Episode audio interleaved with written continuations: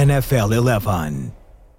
Olá, olá, sejam todos muito bem-vindos. Podcast NFL 11, depois de um dos fins de semana mais loucos da temporada, marcou o arranque dos playoffs da NFL e marcou também aqui o, o corte de hum, algumas equipas naquilo que são as suas aspirações, que eram as suas aspirações para o resto da temporada. O meu nome é André Mourinho, e como habitualmente tenho o Nuno Félix e o Pedro Fernandes, e hoje vamos viajar pela análise aos jogos de Wild Card e depois vamos mergulhar um pouco na previsão daquilo que será os divisionais. Se calhar começamos aqui pelo Sr. Pedro Fernandes. Como é que tu estás, meu amigo? Tiveste a oportunidade de descansar deste último jogo, deste super fim de semana e correu-te bem, não é? Correu-te bem. Correu como eu estava à espera, sinceramente. Não, não estou surpreendido. Ah, acho que há um de nós que deve estar, não é? Mas tirando isso, acho que correu na naturalidade. Há claramente um de nós que está surpreendido com o resultado final. Não, Surpreendido, não, desiludido. É diferente. Mas já agora, para vocês, pá, aquilo foi um bocado de choque, não? A incapacidade. Porque imagina, eu mesmo escolhendo os Cowboys, eu esperava muito mais eh, Equilíbrio. oh, equilíbrio, claramente, sim. Sim, Do foi. cara- Eu acho que, olha, e, e se calhar só pegando aqui nisto, porque isto, é, isto foi novidade, né? Para a NFL foi, é o segundo ano consecutivo em que fazem dois jogos sábado, três domingo e um segunda. E é o segundo ano consecutivo em que falham. Porque já o ano passado eu lembro-me que foi um Rams Cardinals que foi sofrível. Foi um mau jogo. Por isso eu acho que tem havido aqui algum azar da NFL ah, no jogo que acaba por ser aqui a cortina desse super fim de semana. Mas, mas já vamos falar um bocadinho com mais propriedade desse jogo. Se calhar vamos fazer aqui um rewind, vamos voltar atrás e vamos olhar para o primeiro jogo desse fim de semana. 49ers contra Seahawks. Havia um forte favoritismo da equipa de São Francisco, era inegável, Ahm, mas a realidade é que o jogo acabou por ser muito competitivo na primeira parte, inclusive com os Seahawks irem ganhar ao intervalo. O que é que para vocês fez com que o jogo de alguma forma acabasse por fugir aqui da, do controle, da, da capacidade dos Seahawks de estarem na partida? Ah, para mim foi, foi Kyle Shanahan que, que quis parar de, de brincar ah, aqui há, ao, ao ataque, basicamente. Eu acho que o, o na altura tem 20 passos na primeira parte, acaba com 30. Portanto, há logo uma redução do, do impacto que o Purdy estava a ter. Ah, acho que houve, até porque Seattle é o que queria. Seattle queria que fosse o Purdy a ganhar o jogo. E na primeira parte aquilo estava um bocado complicado, o miúdo estava nervoso, havia ali algumas falhas, mas eu acho que depois o jogo de corrida começou a entrar, começou a assentar e aí se viu a grande diferença de qualidade. Porque há, há uma grande diferença de qualidade e o coaching que os Seahawks pudessem meter não, é, não era superior ao que o Kyle Shanahan conseguia meter. Por isso, acho que é a segunda parte é mais natural de acontecer. Eu acho que a primeira parte é uma boa surpresa do lado dos Seahawks, mas o resto é natural, a, a dominância dos 49ers, porque há uma grande diferença entre ambas as equipas. Sim, e há, um, eh, há uma estatística, há um dado estatístico à entrada para, para este jogo. Eh, todas as equipas que tinham jogado com, com os 49ers eh, no, no jogo a seguir tinham acabado por perder, por, por serem completamente massacradas. E acho que é um bocado isso, ou seja, é normal que, que haja também uma quebra de rendimento eh, da equipa dos Seahawks na segunda parte, quando estão literalmente a levar com, com os 49ers em cima. Uh, para mim, não foi muito surpreendente o facto do DK Metcalf se conseguir destacar, uh, e é algo que, que também temos que, uh, que analisar no sentido de, de- de ser uma preocupação para a equipa dos 49ers uh, a ir para a frente. Uma equipa que quer ganhar o Super Bowl tem que ter uma. uma uma capacidade de parar os lances em profundidade uh, e os matchups com, com receivers, uh, com receivers mais, uh, mais eh, poderosos como é DK. As últimas semanas têm mostrado isso. Eu acho que os 49ers ganham muito, especialmente defensivamente, com, com o ataque que têm. Porque jogar com o ataque do Kyle Shanahan, que até por norma começa muito bem os jogos, é, é uma coisa. Quando o jogo está apertado, a defesa se calhar não, não tem a capacidade de ser tão impactante como nós, como nós às vezes prevemos. Mas Sim, a bola mas mas, é um problema. Mas, ó Pedro, existe a narrativa de que os 49ers têm que ter o jogo, o argumento do jogo a correr como eles querem, não é? Que é saltarem para a frente, não Claro, se é colocarem num mesmo. buraco, porque se o fizerem as coisas podem ser mais ahm, complicadas. Eu gostei muito do destaque que o Nuno deu ao DK, acho que é, que é, que é, é de se dar valor ao bom jogo que ele fez e que acabou por mostrar que se calhar o elo mais fraco dos 49ers é, ah, são os defensive backs. Na linha defensiva, e, aliás, na linha ofensiva do Seahawks, quero destacar os dois rookie tackles. Há futuro ali, tem qualidade. Charles Cross e Abraham Lucas um, tiveram bem a lidar com o Nick Bosa. Para os 49ers, o que foi positivo é que quando não aparece o Nick Bosa, aparece um Omeni Who, aparece um Armstead, aparece, neste caso, não esteve a jogar o Drake Jackson, mas uh, há muita qualidade, há muita, muita capacidade na, na linha defensiva dos 49ers de, de, causar pressão. E Nuno, se calhar lançando aqui esta, esta questão, os Seahawks vão para casa, não vão perder na próxima semana, porque não, não, vai, não, não vou jogar, uh, por isso essa sequência dos 49ers não dá para ser testada em playoff, e eles continuarem a vencer, obviamente, mas como é que tu vês aqui os Seahawks naquilo que eles podem perspectivar para a próxima temporada? Onde é que achas que eles têm que investir? Gino Smith é o futuro, sim ou não? É a pergunta dos, dos 100 milhões, não é? Se, se Gino Smith é o futuro ou não. Parece que, parece que já começaram uh, conversas negociais uh, por parte da organização dos Seahawks e o Gino Smith e os representantes. Uh, ou seja, há vontade de parte a parte, provavelmente, de, ficar, de ficarem com o quarterback. Uh, não sei se for para, para ficar tipo uh, mais uh, dois aninhos, qualquer coisa assim, com um contrato team friendly, uh, com, com a possibilidade de irem buscar um, um rookie quarterback para, para desenvolver, gosto da ideia. No entanto, acho que também são capazes de estar a deixar algumas oportunidades passar com, com o mercado livre de quarterbacks que vai haver. relativamente ao draft, acho que têm que acho que tem que carregar na defesa. Acho que estes Seahawks precisam de defesa. E, e, eu acho que ficando com, com o Gino uh, e mesmo indo aos playoffs, mas terem uma escolha alta por causa dos Seahawks, acaba por ser a quinta, eu acho que podem beneficiar de um bom jogador. Dos Broncos. Dos Broncos, sim, desculpa. Se o, se o mercado quarterback for forte nas primeiras quatro escolhas. Uh, e eles podem acabar com o Will Anderson de Alabama ou o Jalen Carter de Georgia, que são talvez os dois melhores jogadores do draft portanto, e caírem até à quinta escolha por causa de um, de um, de um ataque aos, aos QBs, pode ser um bom cenário para os, para os um, Seahawks, mas eu concordo com a questão do, do Nuno, é a defesa, especialmente na linha defensiva. Acho que o Nuoso apareceu muito bem este ano, mas é, é preciso muito mais playmakers daquele lado. É, realisticamente é só ele. O Shelby Harris faz ali uh, alguma coisinha, mas não é nenhuma estrela. Uh, o LJ Collier uh, foi uma escolha de primeira ronda, que era pass rusher, ganhou peso para ir para o meio não funcionou também. Não há talento uh, na linha defensiva dos, dos Seahawks. Uh, e já agora, acho que esta equipa, em termos defensivos, uh, sentiu, sentiu muita falta, obviamente, do Jordan Brooks neste jogo. ele, ele que era um dos líderes em placagens na NFL, líder desta defesa. E, e, volto a dizer, é uma coisa que eu tenho dito quando, quando fazemos os Seahawks, não esquecer que estes Seahawks, apesar de não ser brilhantes, ainda contam com o Jamal Adams, que, que esteve ausente uh, esta temporada na posição de safety. É Sim, safety? acho que há, uh, é aquele híbrido. é um híbrido. É um híbrido. Não, mas eu acho que os Seahawks estão, sem sombra de dúvidas, numa boa posição. Acho que a grande surpresa da temporada foi a capacidade que o Gino Smith teve de assumir um lugar que era complicado, não é? E, hum, e acho que o Pete Carroll é um bom treinador. Acho que vão manter também peças em termos de coaching staff, o que é sempre essencial em termos de continuidade. Por isso acho que os Seahawks estão, sem sombra de dúvidas, posicionados para ser uma equipa que na próxima época vai ser competitiva e vai dar luta uh, a qualquer equipa que se lhe uh, oponha.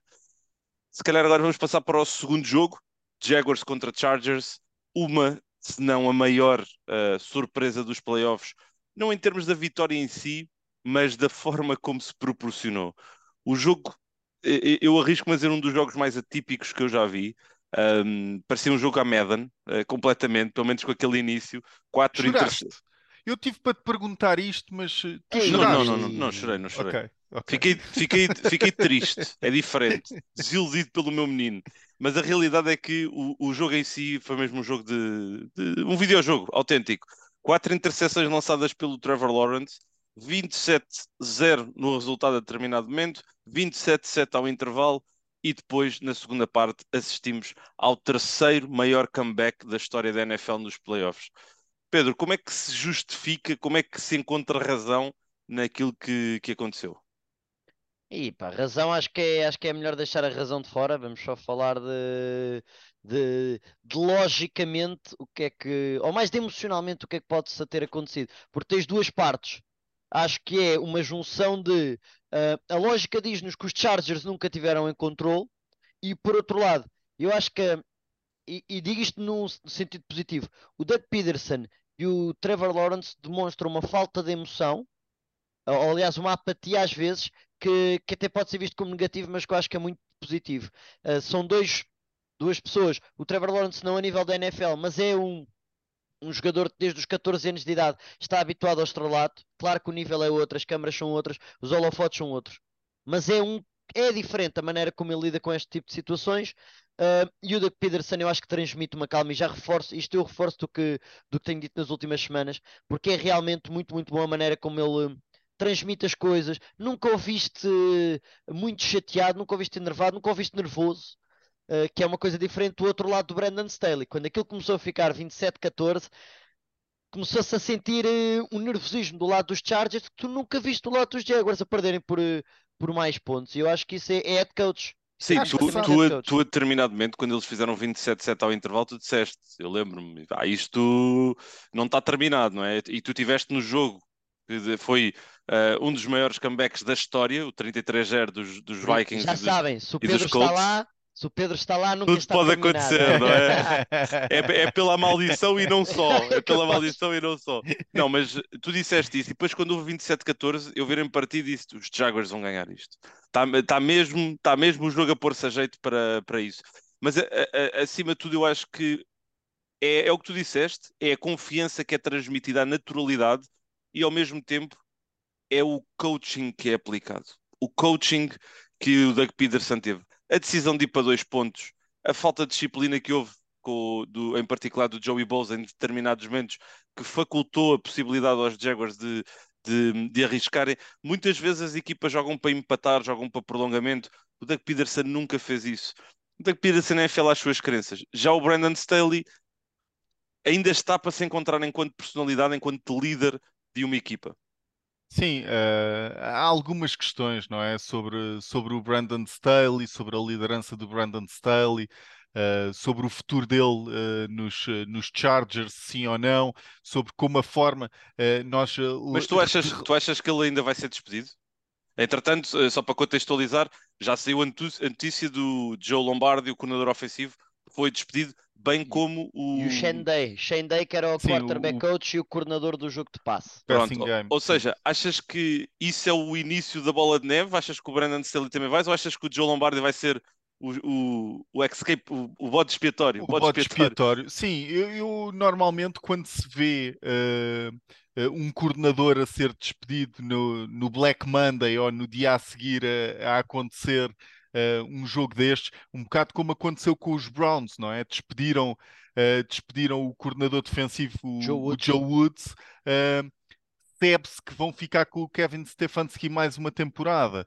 Uh, agora os Chargers despedem o Joe Lombardi e, e, já agora eu eu, para mim, mais preocupante do que o ataque dos Chargers é a defesa dos Chargers. Uh, Fala-se muito uh, de que houve um ajustamento da defesa dos Chargers ao intervalo, uh, que estavam a jogar mais cover 2, cover 3 no início, na primeira parte, e que tiveram esse domínio, e que na segunda parte ajustaram para o cover 6 do do Vic Fangio, da escola do Vic Fangio, que acaba por ser depois completamente rebentado pelo Trevor Lawrence uh, na, na, segunda parte. Uh, ou seja, um mau ajuste ao intervalo uh, por parte da defesa. E, e, já agora. Sinto que, só que, por outro lado, já agora, só que meter as culpas na defesa quando tens um treinador orientado para a defesa é, dire é, direcionar as culpas para o teu treinador principal também. Portanto, o bode expiatório é claramente Joe Lombardi aqui, que por um lado também estou satisfeito. Eu acho que não funciona a defesa uh, dos Chargers a 100% uh, eh, e, e, o ataque, acho que Justin Herbert ainda tem algo a provar na NFL. Uh, eh, em termos de talento, não, mas quer dizer, o que, é que o, o que é que o Justin Herbert fez até agora? Ponto de interrogação. Nada, só mostrou talento. Uh, portanto, uh, eu, eu, percebo que tenhas uma, uma paixoneta uh, pelo talento do, do, Justin Herbert, mas o Justin Herbert tem que, tem que provar mais. E já agora, e já agora, isto pode correr muito mal, a incursão de um novo coordenador ofensivo e de um novo esquema, porque não é só o talento de Justin Herbert que, que pode safar as cenas como, como safou até agora, uh, mas estou muito curioso para ver quem é que é a peça que falta neste ataque, quem é que é o coordenador ofensivo que vem mudar uh, o ataque por completo do, dos Chargers. Mas olha, estás a falar nessa questão do, do, ter que provar algo. Onde é que tu colocas o ponto em que um quarterback te prova algo na NFL? Por exemplo, o Joe Burrow levar uns Bengals a, a um Super Bowl é provar algo, certo? Fogo, estás a brincar. Pronto, certo. ainda, certo. Por cima, ainda por cima mas ele, a linha mas ofensiva ele... que tinha. Certo, mas ele, ele não chegou lá sozinho, certo? Ele chegou lá com um trabalho e, e, uma construção feita à volta dele. Tu olhas Sim. para aquilo que foi o, Justin Herbert, o Justin Herbert eh, entrou como titular num ano em que não era suposto porque um doutor furou o pulmão do titular, que era o Tyrod Taylor, não foi? Uma das, foi, se calhar uma das excelente. entradas na titularidade da NFL mais atípicas. Depois muda-se muda a treinador e neste momento está com 3 anos na NFL, dois sistemas. Há um quarterback qualquer, já não lembro qual é que era, que teve uma data de sistemas pá, em 5, 6 anos, não foi? O Pedro, lembras-te? O Baker Mayfield. Eu estou a falar de um quarterback com talento. Não, não, se queres ir por aí, o Baker Mayfield teve isto tudo, o Sam Darnold teve isto tudo, e a questão é, é, é nhoco, nhoco, nhoco, é barulho, e o Herbert não faz nada nos playoffs, está a ganhar 27-0, o Joe Lombardi mete-lhe o jogo nas mãos porque não consegue correr a bola, e aquilo não deu. Sim, mas, mas imagina, isso, isso não é culpa do quarterback, isso é culpa da falta de preparação que tu tens. Não é eu não sei se tu viste. Eu não sei se tu viste, eu não sei se tu viste a questão do DeAndre Carter quando se lesionou. Tu colocas aquele jogador, o, o Bundy, Dundee, o Bundy, Bambi. o Bundy, já, e eu disse, eu o, Bundy, o Bundy é o jogador. Tu tens sempre o último jogo que saiu de college football, só que um, uma, uma à parte. O NCAA 2014 tu tens sempre o teu capitão de equipa quando tu estás a fazer o modo high school, que é o Bundy, pá. E eu vejo incrível. pá, eu atrofio-me todo com o nome dele, o Dandy, o Bambi, o Dam, pá, não sei. Mas imagina, esse caso em particular, ele entrou e foi chamado uma jogada que era para ele receber a bola num, num jet sweep e ele não sabia a jogada. E isto é culpa do treinador. Não, não prepara os jogadores para quando têm que dar o passo em frente, não o darem. Houve a péssima gestão com o Mike Williams na semana 18. Perdeste o jogador que é o teu número um, teu passing player no, no sistema ofensivo. Pá, e a realidade é que, claro que o Herbert uh, tem culpa, mas não podes colocá-lo como o epicentro da, daquilo que aconteceu nesta, nesta implosão neste jogo. Houve má gestão de futebol americano situacional, houve um Brandon Staley que estava a tremer por todos os lados. Aquela, aquele momento em que o, Joe, o, o Joey Bosa atira o capacete e ele vai correr a buscar o capacete ao, ao jogador, ele volta a atirar. É revelador. Eu até acho que os jogadores gostam do Staley e eu gosto da comunicação do Staley cá para fora. Como ele se posiciona, como ele fala, o que ele articula, o que ele diz, tudo mais. Eu acho que a continuidade dele vai ser um facto, por causa daquilo que é o historial da organização dos Chargers. Não tem por hábito fazerem muitas mudanças, não são os Houston Texans, todos os anos é, é vir a milho. Por isso, eu acho que ele vai continuar. Acho é que agora a próxima decisão, e se calhar é isso que eu vos coloco aqui em cima da mesa, a próxima decisão, quem vai ser o coordenador ofensivo, vai determinar se o Brandon Staley daqui a um ano continua a ser o treinador dos Chargers ou não. Porque se os Chargers para o ano não vão aos playoffs e não lutam por um lugar no, no, no Super Bowl, não vão até rondas avançadas, eu acho que ele tem a cabeça a prémio. Posso só fazer aqui uma, uma micro pergunta para Queijinho, porque, porque se calhar o Pedro tem, é tem um baby algo, tem é um baby algo, é um é um baby bell. Light light light. Uh, uh, porque o Pedro pode ter aqui algum A. Qual é que foi o último uh, treinador principal que foi despedido com um registro positivo? Porque o, St o Staley está no segundo ano e teve o ano passado teve 9-8 e este ano teve 10-7 em termos de registro. Qual é que foi o último treinador principal? E, e eu só me lembro de um, e afundou, afundaram a equipa depois disso. Foi o Jim é, Caldwell, não é? Foi o Jim Caldwell nos, nos, nos Olha, Lions. Vai lá saiu, de onde é que saiu, saiu o Schottenheimer? Mas estás a dizer como OC ou como head coach? head coach? Não, não, como treinador principal. Estou a falar do, do possível despedimento do Staley. Não acho que seja justo apesar de tudo o que está a acontecer, e eu, e eu não gostar propriamente daquilo que os Chargers metem, mas isto é tudo por uma questão de expectativa, não é? É porque o Justin Herbert é brilhante. Schottenheimer foi, foi despedido depois de um 14-2 pelos Chargers. Pronto, está aqui. Sim, mas é olha, mas o que é que então, mas peraí, peraí, depois? peraí, peraí. Vocês estão com esse argumento, eh, a questão do Mike Tomlin. Nós estamos sempre aqui a falar 16 anos, eh, recordes positivos, é incrível. O homem não ganha um jogo dos playoffs desde 2016. Quando é que tu dizes basta? Quando é que tu dizes chega? Não é?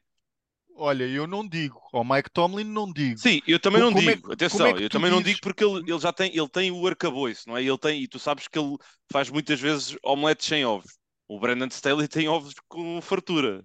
É não é? isso, é isso. E ele tem os seus jogadores. Ele tem os jogadores que ele quis ir buscar. Ele foi, foi buscar lá o, o Joseph Day, o Khalil Mack também trabalhou com ele em Chicago, ah, o, o Sim, Bryce JC Callahan em Denver. O JC Jackson. Sim, investiram, investiram, investiram forte. Ahm, mas pronto, olha, tu respondendo à tua pergunta agora, isto para dizer, não há, não há, não há um treinador eh, com registro positivo que tenha sido despedido e que no ano a seguir a organização não tenha implodido. Não me lembro. Não me lembro disso acontecer. Sim, e Portanto, os acho que era Chargers- um, era um E erro. os Chargers não são uma equipa de fazer, não são uma organização de fazer esse tipo de, de, de alterações. O Pedro acabou de dar o exemplo do Schottenheimer Não, eu tô- Chargers. Sim, mas isso foi há quantos anos? Isso foi há quantos anos? Não sei, não sei.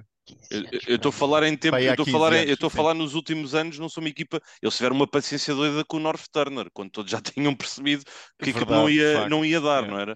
Mas, Mas olha, olha, per- Turner. perspectivando só quem é que pode ser aqui o próximo nome, já saltam alguns nomes, obviamente, aqui à, à, à cabeça, nomeadamente o Matt Nagy, ah, o próprio Michael LaFleur já é falado, Nathaniel Hackett, ah, depois há aqui alguns nomes não tão conhecidos do panorama principal da NFL, nomeadamente o Thomas Brown, que é o Assistant Head Coach e treinador Tyrant dos Rams. Os Rams é sempre um sítio onde se vai buscar treinadores. E depois, mas é- o mas meu é favorito, desculpa Pedro, o meu favorito até ao momento, Frank Reich. Gostava de ver o Frank Reich a trabalhar com o Justin Herbert. Sim, e eu acho que é importante porque quando estamos a falar nisto, porque tu estás a dizer jogadores, e há uns que jogam de uma maneira completamente diferente da outra. Eh, um LaFleur, teoricamente, vai ser muito mais apoiado ao jogo de corrida, ou acaba por desenhar o jogo de corrida eh, muito, uma maneira muito diferente do que um Frank Reich, por exemplo. Eu, eu gosto dessa do Frank Reich, eu acho que é muito mais um, não quer dizer um estilo tradicional, mas mais afastado do, do propriamente do Shannon, acho que, acho que seria melhor. Eh, é importante depois também ir buscar os jogadores certos para, para fazer isso. Eu acho que isso é que é importante, é ir buscar os jogadores certos, porque o Joe Lombardi tinha o Eckler, é verdade, tinha lá o Camara, não tinha o Mark Ingram, por exemplo, isso é um problema. Ah, neste jogo viu-se, ele não corre a bola. Vai buscar o Matt Nagy. O Nuno, o Nuno está não é com o. Nagy. Não, É- é- é- vai é buscar o Matt ver- Nagy, foi, foi a primeira referência do, do Brandon Staley como treinador principal na NFL, quando ele estava nos, nos Bears há uns anos atrás. Eh, ou seja, trabalhou diretamente com ele. Eh, todos, não é todos, mas eh, grande parte dos outros adjuntos que trabalharam com o, com o Brandon Staley estão em cargos de, de- de coordenador ofensivo neste momento, estão ocupados. Portanto, eu acredito que vá, que vá para alguém conhecido. Era, era o que eu faria. Acho que não, acho que não ia por referência, acho que ia procurar alguém que, que conhecesse o trabalho. Tudo menos o Nathaniel Hackett, por favor. Eh, não quero uma menina sofrer com o Nathaniel Hackett, como vimos. Em, eh, ia ser contagioso. Já chega. O Rodgers foi MVP com o Nathaniel Hackett. Olha, ou então tenho aqui uma ideia. O que é que achas de, alguém pegar aqui no telefone, fazer uma, chama- uma chamada internacional para, para a Tailândia e dizer: Ó Cliff, como é que é? Não está É- interessado, não está interessado. Já disse que não está Não interessado. está, não está. Mas pronto, olha, vamos seguir aqui em frente. Os Chargers têm aqui algumas decisões para tomar agora durante a off-season e vamos lá ver se o, o menino de ouro, uh, Justin Herbert, vai ter ou não aqui alguém para, para trabalhar com ele. Vai para o quarto ano, terceiro sistema ofensivo, é sempre uh, complicado. Próximo jogo: Buffalo Bills contra Miami Dolphins. Um jogo onde era expectado uh, um domínio da equipa de Buffalo, mas aquilo que nós tivemos foi um jogo estranhamente competitivo. Um, Está-me a faltar aqui a palavra, mas duramente, fisicamente, emocionalmente longo. E, e o que é que vocês acham que acabou por ditar este jogo que nós acabámos por ver? Epá, eh, eu, eu, eu acho que, eh, antes de mais, eh, de salutar a resiliência destes Dolphins com o Skylar Thompson como quarterback titular.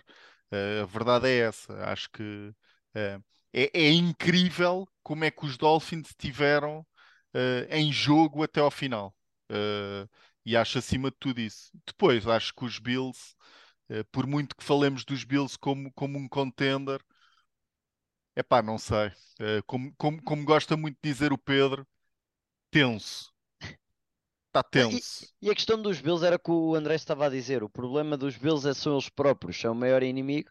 E a realidade é essa ali, séries de decisões, nomeadamente Josh Allen, que, pá, que não fazem sentido nenhum. Eu acho que o esquema ofensivo é muito ou, ou, ou 8 ou 80, ou a tentativa de uma corrida em segundo down, porque o primeiro down foi um passo falhado também era algo natural, ou, ou não há nada ali no, no, intermédio, no curto intermédio, constantemente, nem que seja. Não precisamos ter sempre o Gabriel Davis e o Stephon Diggs a fazerem corridas de 30, 40 jardas. Eles têm lá duas jogadas, se não me engano, consecutivas, em que já estamos numa altura em que eles querem meter o relógio a mexer e fazem duas bombocas de 50 jardas. Eu sei que os Dolphins estavam com isso. Os, Dolphins, os Dolphins disseram: queremos arriscar a tua bola longa. Isto depois já da, dos que o Boyer estava a fazer e que estavam quase a desafiar os Bills a continuar com a bola longa. Pá, mas, mas o Ken Dorsey tem de, tem de fazer qualquer coisa. E sinceramente, o Sean McDermott, eu, eu, eu estava a pensar neste jogo e, e a, a, palavra que me ou a frase que me dizia, que me vinha à cabeça era Sean McDermott mandar o, o Alan e o, e o Ken Dorsey para um certo sítio e depois dizer: Amigos, isto é para ganhar o jogo. Não interessa ter 500 jardas. Não interessa ter 30 touchdowns. Interessa ganhar o jogo.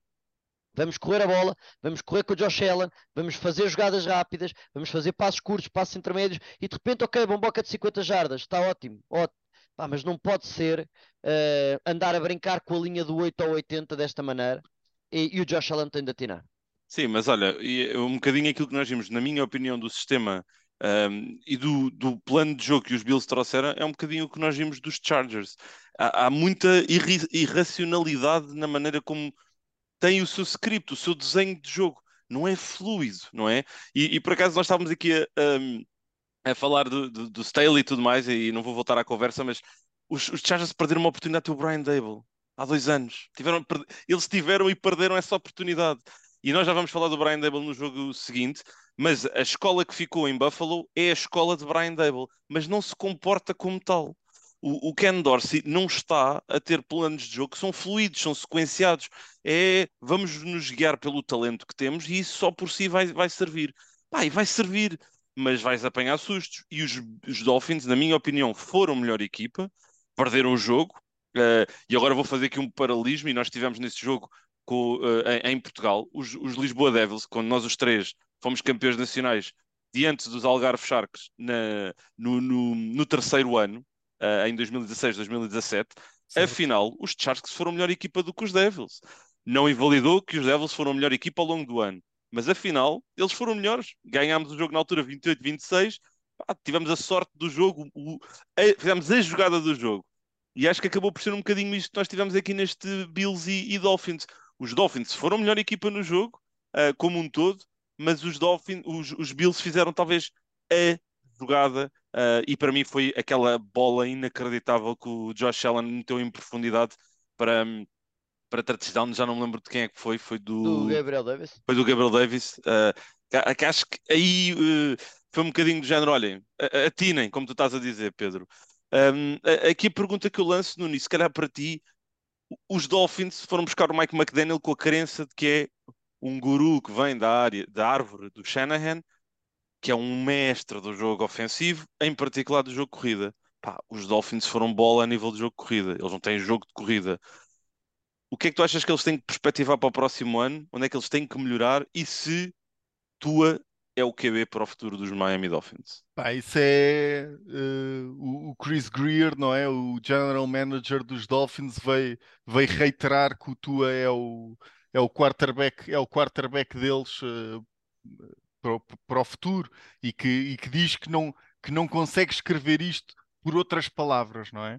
Uh, e, mas consegue, Consegue, consegue, consegue acionar a cláusula de quinto ano de contrato do Tua quando for para, para acionar, uh, consegue estender o contrato do Tua uh, quando for para estender. Portanto, até isso estar contratualizado e fechado, o Tua e, é mais um e, jogador. E, e, vai, e vai receber esse contrato depois do Burrow e do Herbert. E depois aí começam as comparações, porque o Herbert e o Burrow vão receber 50 milhões, o Tua não recebe. Ah, o Tua não recebe. Neste momento, o que é que tu pagavas ao Tua? Em termos de, de ranking de quarterbacks? Duas eu Santos pag... decorados e uma mini. quase! Quase! Não, eu, mas... eu, eu pagava-lhe o, o, o uh, para ele se retirar. Porque acho que. Jesus! Não, genuinamente, com as lesões que ele teve, agora eu disse isto em jeito de brincadeira, mas isto é sério. Eu, eu questionava se, se o Tua devia continuar na NFL. O que aconteceu este ano, aquelas duas barra três conclusões que ocorreram. O Tua não é, o, não é propriamente o jogador mais físico que existe. Mesmo em futebol americano universitário, ele no último ano teve aquela zona anca, não foi, Pedro? Foi Sim, na anca. Foi na anca, foi na anca. eu acho que o Tua é um quarterback de papel ok? Isso não é, não é... E... Se houvesse aqui um argumento, era eh, quarterback de papel. Para, e para isso estás a, falar, estás a falar do ponto de vista do Tua, mas do ponto de vista da organização, a organização tem que estar consciente disso também e tem que arranjar uma solução. Uh, e eu acho que os Dolphins, lá está, uh, respondendo à tua pergunta, uh, têm que arranjar uma solução. E a solução pode ser o Jimmy Garoppolo, por exemplo o Jimmy Garoppolo pode, pode ir para aqui uh, com um contrato de, de dois anos. Não sei se, se há alguém que lhe vá dar um, um contrato de, de, quarterback titular a algures, uh, de relembrar, com, como já disse, que o Tua continua com um quarter, com um contrato de quarterback rookie, apesar de ter sido uh, escolha alta no draft, no draft e primeira ronda, uh, e isso tem consequências uh, contratuais, mas eu, eu arriscava. eu, eu acho que, muito sinceramente, mesmo com Jimmy Garoppolo, a falar de Jimmy Garoppolo, os Dolphins com Jimmy Garoppolo ganhavam o jogo. Pois, eu acho que vai haver aqui uma decisão importante a ser tomada por parte de, de, de Miami Uh, Pedro, queres acrescentar aqui alguma coisa? Desculpa. Só, estamos a falar em decisões, Josh Boyer vai ser despedido. Achas que ele ainda vai ser despedido? Acho que sim. Eu acho que os Dolphins não estão, por exemplo, na situação dos Chargers em que têm que ter um bode expiatório. É o primeiro ano de... Só se o McDaniel quiser ir buscar alguém, não é? Porque o Boyer transitou, sim, sim, transitou do, do, do sistema do Brian Flores. Do Brian Flores. Mas eu, por acaso aí tenho alguma ressalva que isso. E eu acho que ele quer, mas é por uma questão de, de, ligação, porque eu acho que há uma diferença nos Dolphins grave, a meu ver, que é há uma pessoa que está no ataque, outra, defesa, outra na defesa, outra nas equipas especiais. E não há ligação, não há, não há conexão. E tem de haver conexão por parte do head coach. E o head coach acho que está demasiado focado no ataque. E acho que é um problema. Não sei se ele não vai buscar alguém na defesa, até para mais facilmente ter essa ligação. Sim, vamos, a, vamos ver o que é que uh, Miami vai então decidir fazer para a próxima época. Dos, dos Bills já falamos aqui um bocadinho e já vamos falar mais adiante quando perspectivarmos o próximo jogo na, nos divisionais. Viajamos agora para o duelo que decorreu entre os Minnesota Vikings e os New York Giants.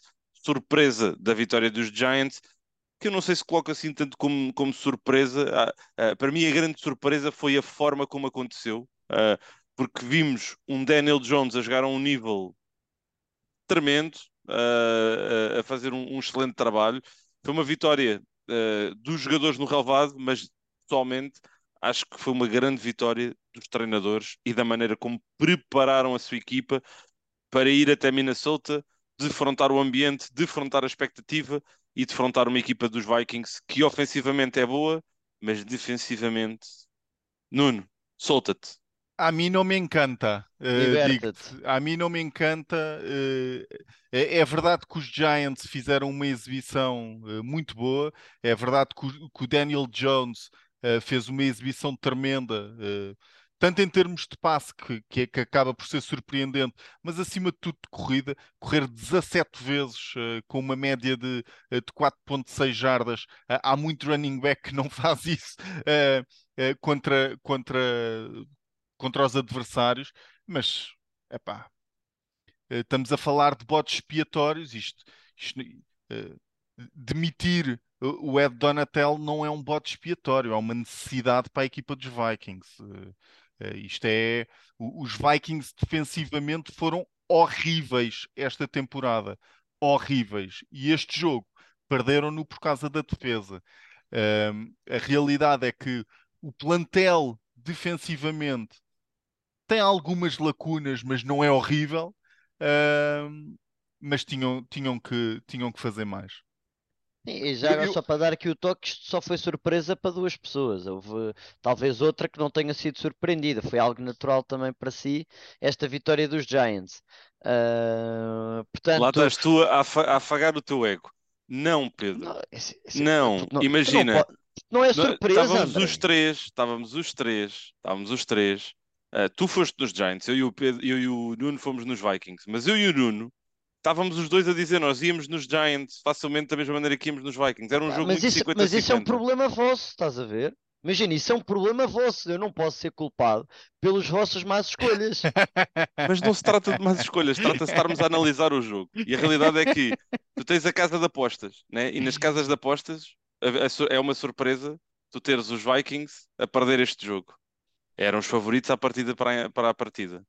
No entanto, analisando o jogo, era um jogo 50-50. Era um jogo muito próximo.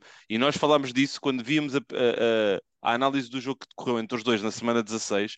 Os Vikings venceram o jogo com um punt bloqueado aos, aos Giants, com uma interseção, com um fumble do Daniel Bellinger, ou seja, tudo erros de execução por parte de Nova York, que tu não esperavas que voltassem a acontecer e não aconteceram neste jogo, que lhes catapultou para a vitória. No entanto, quem é que, é- aqui a grande questão e o que interessa, analisando o jogo, é quem é que é o principal culpado? É esta defesa ou é o teu amigo Kirk Cousins pelo check down que faz num forte, eh, num, num forte down é fundamental para a partida. Não, se quiseres meter culpas, metes as culpas do- dos lados dos Giants. O Mike Kafka, o Dable e o Wink Martin foram demasiado bons para, os, para os Vikings.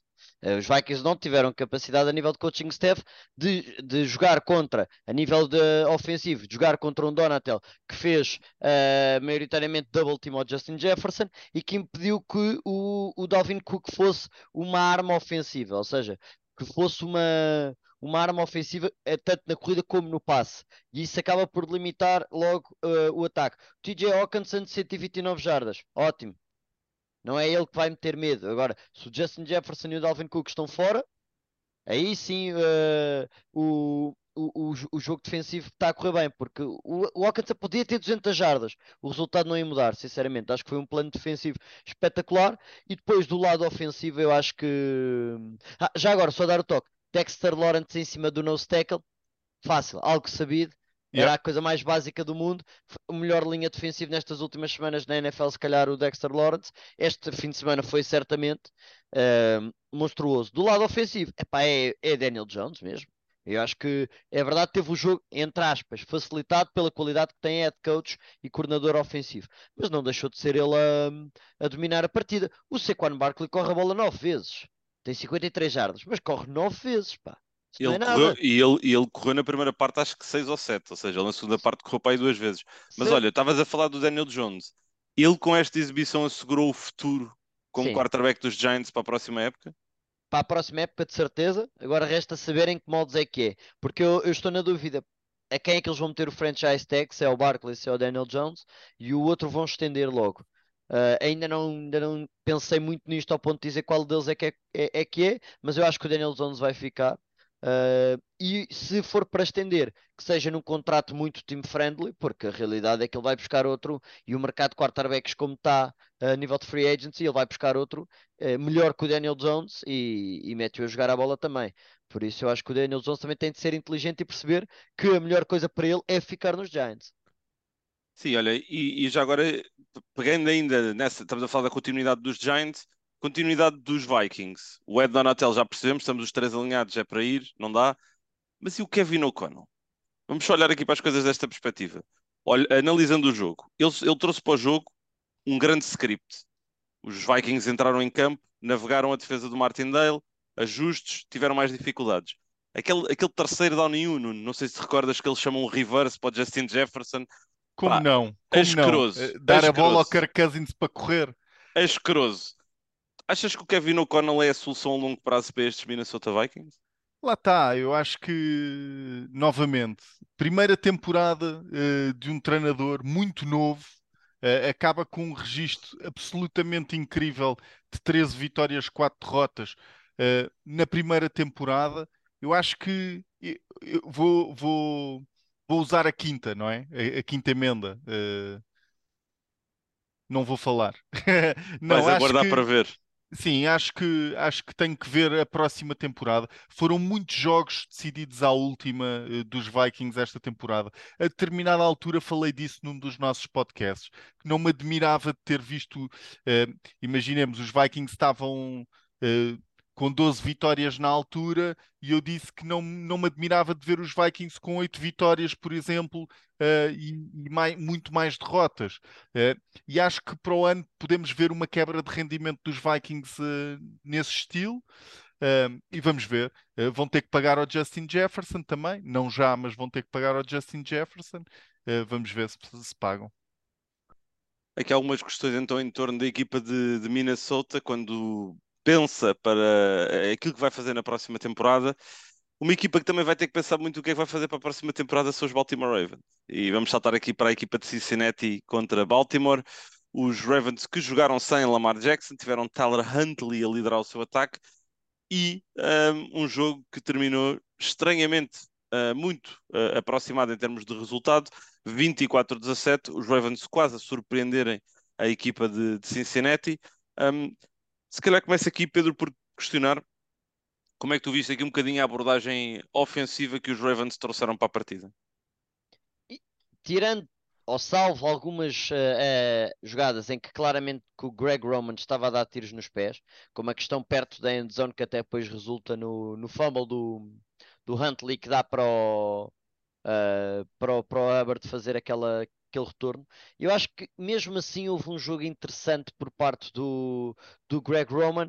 Uh, o jogo de corrida, teoricamente, contra os Bengals uh, seria muito complicado de funcionar, mas a realidade é que tanto o J.K. Dobbins, como o Gus Edwards, como o Tyler Huntley conseguiram correr a bola. Portanto, o, script estava lá, eles conseguiram fazer o que fazem sempre, que é os 17 pontos. O problema é que há aquela jogada de 14 pontos, podemos dizer, dizer assim, que é a mesma questão que eles não marcam, uh, e dão a bola ao Hubbard que faz aquela, aquele retorno de 98 jardas. Portanto, era um jogo claramente que os, que os, uh, que os Ravens podiam ter ganho, mesmo sem o Lamar Jackson. E já agora, só aquele asteriscozinho, sem Lamar Jackson no campo sequer, porque nem na sideline estava. E, e por isso acho que para, para o que se perspectivava Sim, quando foi um bom dizes isso, jogo. já agora, quando dizes isso, qual é que é a relevância que estás a dar a isso? Bastante. Muita, é claramente alguém que está completamente fora. E alguém que está completamente fora da organização, o tweet ou o story dele já veio dizer isso por outras palavras, e basicamente dizer que quando tens um ativo dás-lhe valorizas e dás-lhe valor e nananana. E eu acho que está tá tenso aquilo em Baltimore, mas está tenso com o Lamar Jackson de fora. Mas achas, Olha, acha, acha, aliás, pergunta para os dois, acham que ele vai estar em Baltimore na próxima época? Não. Não. Porque ele vai levar o franchise tag e ele não joga no franchise tag. Acham, então que acham que o vão trocar? Incrível. Sim. Acham que ele vai ser trocado, é isso? Sim. Sim, acho que vai ser trocado e, e depois daquilo que vimos uh, com, com o Russell Wilson, em termos da, da magnitude da troca, uh, três jogadores, dois deles titulares, uh, um quarterback backup, duas escolhas de primeira ronda, duas segundas, estou para ver o que é que, o que, é que uma equipa não vai ter que dar para, ir buscar o, para ir buscar o Lamar Jackson. E vocês Já perspectivam agora... alguma equipa para isso? Ou... Ainda não. É difícil. Eu, eu neste momento ah, ainda não tenho. Eu, eu, eu não tenho, eu, eu sei que tu estás a puxar por mim. Eu quero, eu quero puxar por ti, eu sei. Tu estás a puxar por mim. Eu acho que. Eu estou uh... a pensar numa equipa que tem muito, muito capital, não é? Claro que. Oh, Moriba. Oh. Anda lá, não te faças difícil. É pá, eu, eu, eu, eu tenho aqui um, um plano maquiavélico pá, para, para dar cabo da AFC Eh, o Império contra-ataca Nuno Félix. Houston Texans vão buscar o Sean Payton e o Lamar Jackson. Uh, têm capital draft para fazer as duas coisas. Cara do uh, Pedro. têm dinheiro, têm dinheiro para ir, uh, para ir buscar jogadores. Acho que tanto Lamar Jackson como Sean Payton conseguem trazer jogadores a baixo custo que queiram jogar com eles. Uh, portanto, conseguem revolucionar o franchise e a AFC de um ano para o outro. Eu adorava. E a partir de agora eram os Houston Trust. Big Trust! adorava, adorava. Mas olha, isto só para dar aqui um toquezinho, uh, só ainda sobre o jogo. Uh, quem, quem ganhou aqui algum dinheiro, mais ou menos, a, a oposição foi o Tyler Huntley, que, uh, que no, fez, fez aquela interseção no início do jogo, mas depois esteve extremamente competente e deu uma oportunidade aos Ravens de ganhar o jogo. só isso. Sendo que o fumble é culpa dele, acho eu, porque ele tem de ir baixo, ele não pode ir acima. Muito menos a não sei quantas jardas, ou duas jardas, Sim, ou jarda e meia da. Na Culpaste execução... o Greg Roman, agora culpas não, o Não, Huntley. não, era o que eu ia dizer. Na execução é culpa do Huntley, mas na, na chamada de jogada. E, e, mesmo a chamada eu acho que é má. Eu preferia ali, estou na red zone, é Gus Edwards ou J.K. Dobbins à força toda. Claro que Eles sim, tinham de me claro provar que, que me conseguem parar. E, e o J.K. Dobbins disse, o J.K. Dobbins disse que... E em última se... instância, eh, desculpa Pedro, em última instância, se não marcasse o touchdown, tinha o quarto down e tinha o, o melhor kicker da história da NFL, não era? E só estavam para a frente. Sim. Por isso... Já, Mas... já agora, uh, aquilo foi block in the back ou não? Uh, há, há, há, aqui algumas coisinhas, uh, algumas Sabes palavras. eu sou muito advogado de se o highlight é muito bom, não marques falta. Uh, mas. Isso está no livro de regras da NFL? Não, está tá no do Pedro. Está, está no meu. É o apêndice do, do meu livro. Não, uh, mas, mas, mas, não marcava, eu, eu, não marcava. Eu acho que quando vi a primeira vez achei que não. Só quando vi a repetição várias vezes é que comecei a achar que sim. Por isso acho que daí guia-te pelo teu primeiro instinto quando vês uma yeah, quando, em caso de dúvida, guia-te guia pelo teu, pelo teu instinto. Olha, vamos ao último jogo. Buccaneers contra Cowboys. Talvez o pior jogo dos seis que tivemos. Uh, e não era expectado que assim fosse, era esperado que, uh, independentemente do resultado final, Tom Brady desse luta e estivesse no jogo, mas a realidade é que eu acho que, se calhar pegando numa jogada que virou o ímpeto do jogo, foi a interseção de Tom Brady quando está a perder por 6-0 um, e que faz um bom drive, chega à red zone e lança a sua primeira interseção desde 2019 na, na, dentro da, da red zone. Olha, mas bom carrinho já agora. Sim, mas isso ele achava que já estava a jogar o desporto. Tá, aquilo já estava a pensar, ele já estava a pensar Estava a ajudar o Brett Meyer, estava a ajudar é. o Brett Meyer. Mas uh, olhando um bocadinho para esta partida, o que é que a, a prazo aqui, aqui dizer? E depois, se calhar, temos que falar um bocadinho, obviamente, também do futuro de Tom Brady e do futuro dos Tampa Bay Buccaneers. O deck escolheu a melhor altura para se lembrar de voltar a jogar futebol americano, já agora. Eu acho que os Cowboys, se calhar, tiveram um problema no final da temporada regular, da época regular, que era a motivação, a própria motivação, porque eram, já viam que mesmo com a possibilidade dos Eagles perderem e aquilo eles passarem para a segunda seed ou o que era, eu acho que eles nunca viram isso como uma realidade certa e portanto eu acho que houve alguma falta de motivação para jogar os últimos jogos, que levou a, a uma desconcentração geral da equipa incluindo coaching staff. E eu acho que não, não paparam grupos para este jogo. Pá. Pá, Vieram mesmo eu... com tudo e Deck Prescott veio e Kellen Moore. Kellen Moore também ajudou bastante. Yeah, eu concordo, concordo mais ou menos com isso. Eu, uh, tu olhas para os touchdowns uh, que, que, o deck lançou e não houve nenhum touchdown uh, daqueles de meter a agulha no palheiro, tipo aquele lançamento laser espetacular que, que, que, o defesa não consegue chegar lá. Epá, uh, o CD Lamb estava completamente sozinho, o Dalton Schultz no primeiro estava completamente sozinho, foi um, foi um touchdown esquemático, uh, o Michael Gallup uh, mais ou, me pá, mais ou menos. É capaz de ser o melhor, o melhor, mais difícil. Sim, o, o outro do Dalton Schultz é verdade que o Dak Prescott estende um bocado a jogada, eh, mas depois há um bom ajuste do Dalton Schultz para fazer a jogada de touchdown. Eh, depois o Dak Prescott marca aquele touchdown que, sinceramente, é play calling. Eh, qualquer quarterback que estivesse naquela posição. Conseguia... Aquilo é uma repetição do, do, do touchdown que o Peyton Manning marca aos Cowboys há uns anos atrás, como Sim, é verdade, é dos Denver Broncos. É exatamente É verdade, igual. nós dissemos logo isso na, na, na transmissão. Mas, isto... mas olha, desculpa, Nuno, eh, termina, quer só depois aqui Não, isto, isto só para dizer, jogo espetacular do Dak Prescott, mas uh, não só parece-me que teve uh, muito tempo e conseguiu também criar uh, algum tempo com as pernas. Uh, epá, estatisticamente, jogo espetacular, esteve muito bem, uh, mas contra estes Buccaneers não foi um jogo que eu diga Uau, o Dak Prescott está de volta, que maravilha. Então atribuis ao Kellen Moore, é, Vitor? Atribuis? entre aspas. Não, não, não, eu Muito, tenho- eu muito quero- mais. Eu Muito quero, mais. aqui, eu quero aqui lançar uma, uma teoria que eu li e que pode justificar tudo aquilo que nós estamos a falar. A determinada altura, pela maneira como os Cowboys estavam a jogar, em no huddle, a moverem a bola, ahm, a narrativa era que os Cowboys perceberam, sabiam os hand signs dos Buccaneers. E estavam a obrigá-los a comunicar através disso, entrando no huddle, obrigando-os a verbalmente dizerem, a fazerem gestos e quais é eram as coberturas, e o deck estava a interpretar isso e estava a chamar as jogadas ah, que tinha que chamar, e por isso é que esquematicamente parecia que os Cowboys estavam 20 anos de luz à frente dos Buccaneers. Era porque os perceberam. E isso aí é culpa do Todd Bowles. Obviamente é bom trabalho de preparação por parte dos, dos Cowboys e do Kellen Moore, e depois é um excelente trabalho do deck no relevado a interpretar e a executar com Sim. base naquilo que. A ser, a ser um intérprete de linguagem gestual. Bom, pronto, Eh, base- boa, boa, boa, bom remate, bom remate. Mas, eh, mas eu quero só dizer uma coisa: o deck, eh, os Buccaneers têm zero pass rusher, e o deck é um quarterback diferente com pressão em cima dele. Eu, eu não quis, semana. eu não Falamos quis, exatamente, eu não quis puxar isso já, eh, mas, mas é evidente. Eh, mas, mas por outro lado, sinceramente, estes Cowboys mandam uma mensagem clara de que este Dak Prescott não, não se importa de fazer lançamentos, não se importa. eh, sabemos que o Dak Prescott tem braço, falávamos há bocado eh, da questão do DK Metcalf contra os 49ers, vamos ver estes Cowboys. Vamos lá ver. E agora só a última pergunta aqui ainda sobre este jogo e o futuro de Tampa Bay. Não é? O futuro de Tampa Bay, o futuro de Tom Brady. Nós os três estávamos a falar um bocadinho aqui de forma informal.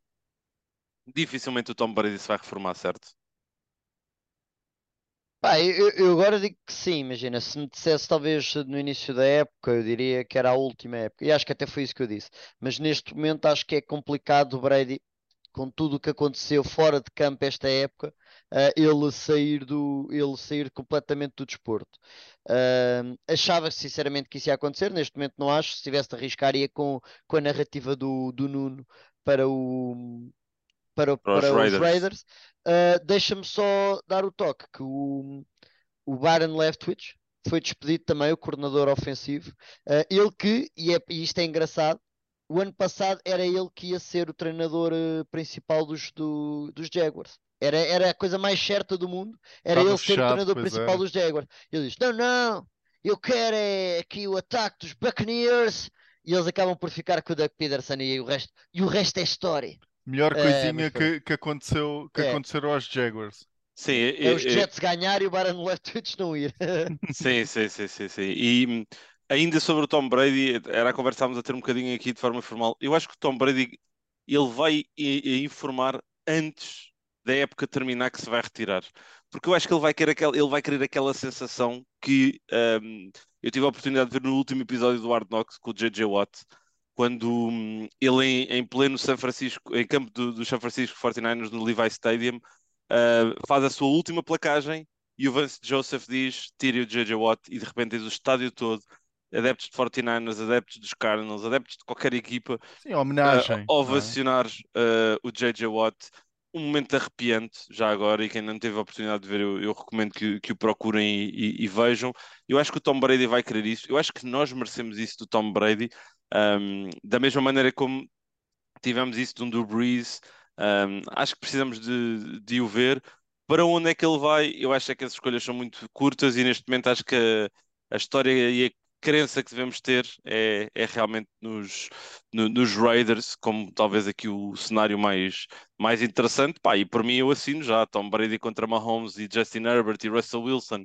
Um, o Russell Wilson bom, uh, duas vezes por semana, duas vezes por, por temporada, eu, eu assino já, por favor, É assim, sim. eu, eu não- eu não Eh. assino já porque também fizemos isso ano passado e correu como correr. Eu acho que vou meter as expectativas cá em baixo eh, e depois logo se vê.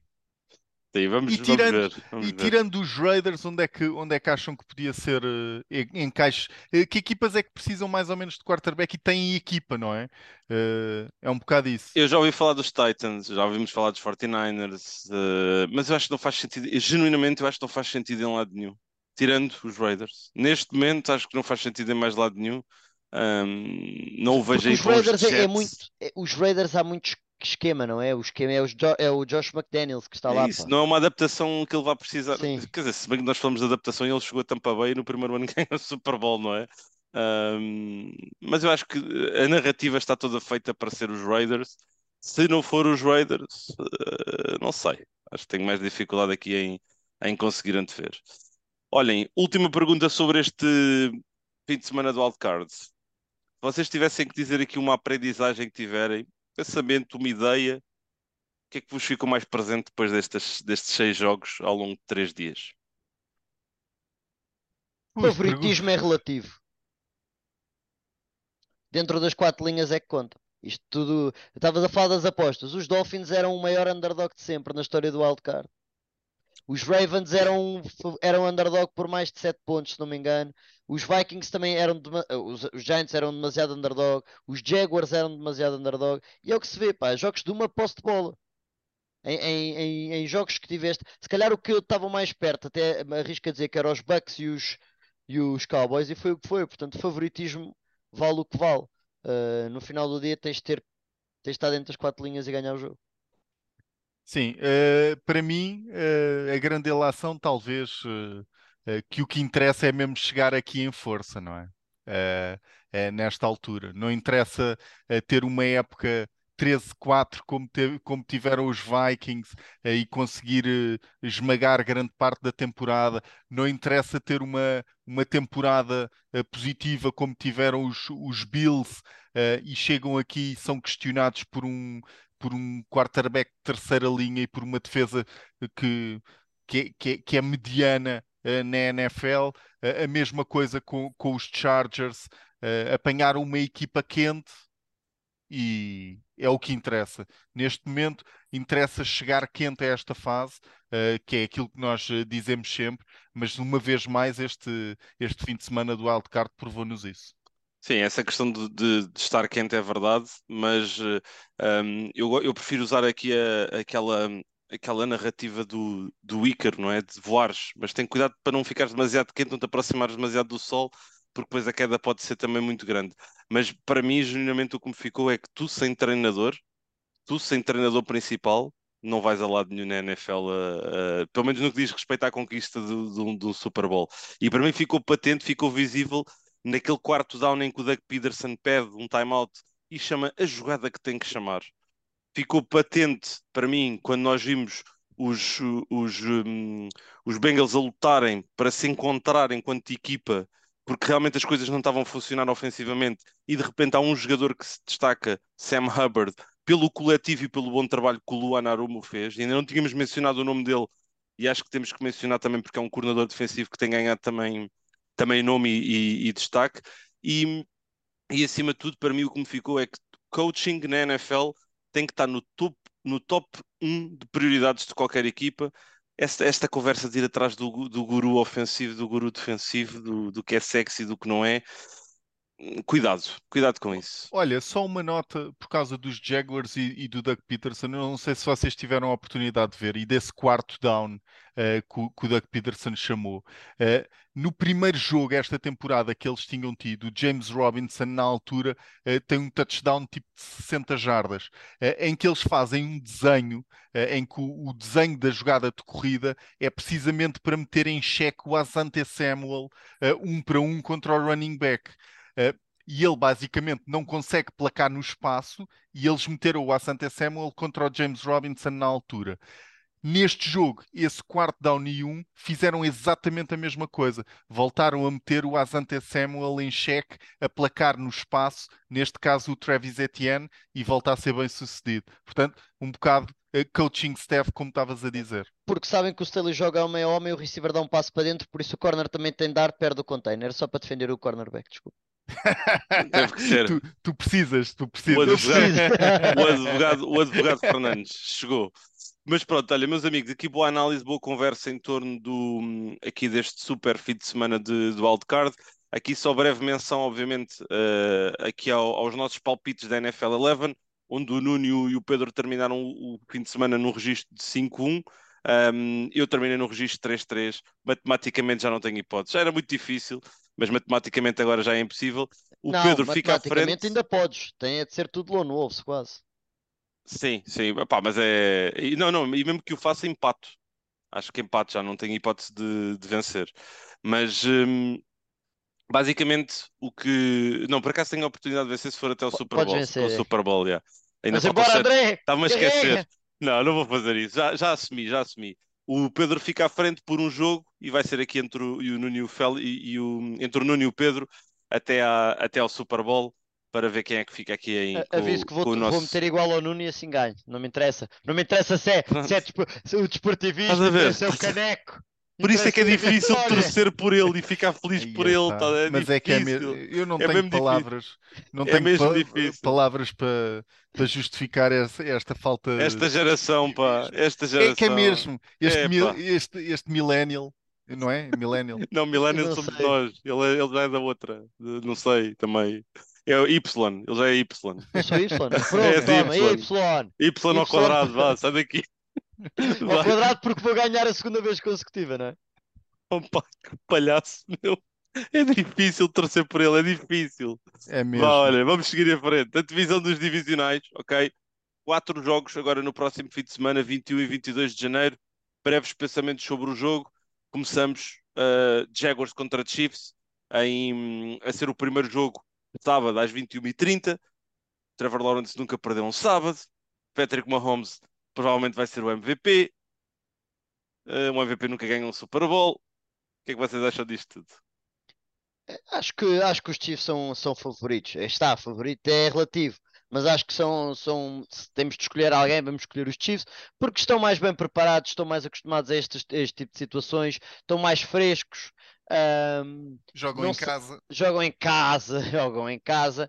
Ah, não sei se ah, o facto dos Jaguars nos últimos jogos a terem de ter eh, feito que remontadas, se isso dá confiança ou se mete nervosismo, portanto ainda vamos ver como é que eles reagem. São uma equipa nova, a maior parte dos jogadores nunca teve nesta situação contra uma, uma equipa dos, dos Chiefs que está, que está mais do que habituada. Contudo, todavia, eu acho que estes Jaguars têm argumentos para, para ser uma equipa interessante. Eu acho que tem uma defesa multifacetada, tem um grupo de free agents, não só deste ano, mas do ano passado, que tem feito um trabalho incrível. Evan Ingram, Zay Jones, o Christian Kirk, o Roy Robertson, Rashawn Jenkins, o Oluokon, isto são todos jogadores novos na equipa, praticamente, mas que têm feito muito bom trabalho. Uh, por isso, acho que são uma equipa a terem atenção, mas eu acho que está tudo do lado dos Chiefs e, e acho que vai acabar mesmo por acabar para a equipa do Andy Reid, que é o Andy Reid, está bem? Não estamos a falar de um coach qualquer, estamos a falar provavelmente top 1 na NFL neste momento. Por isso, Sim, uh, eu quero dizer que uma coisa, estas duas equipas já jogaram na fase regular. O jogo ficou 27-17 uh, e na altura foi um, um trabalho tremendo por parte dos Chiefs em termos daquilo que trouxeram planeamento e, e execução ofensiva. O Isaiah Pacheco estava a começar a entrar no sistema e a, a assumir-se como running back número um, mas a realidade é que eu acho que isto são equipa- duas equipas completamente diferentes. Num jogo de mata-mata, acho que o ambiente em Arrowhead vai contribuir para, para o nervosismo que vamos ver certamente por parte de Trevor Lawrence. Agora, são uma equipa muito bem treinada.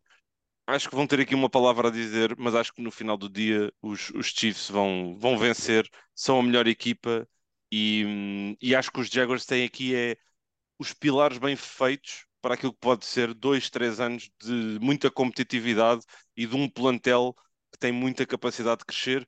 Um, já agora fiquei também muito impressionado pela positiva no jogo contra os Chargers, como dominaram Khalil Mack e Joey Bosa. Não acho que os, que os Chiefs tenham melhor pass rusher do que os, eh, pelo menos a nível de extremidades. O Chris Jones é outra conversa. o Pedro já estava a abanar a cabeça. exato. Mas- o Chris Jones é outro É monstro. outra pá. conversa, é outra conversa.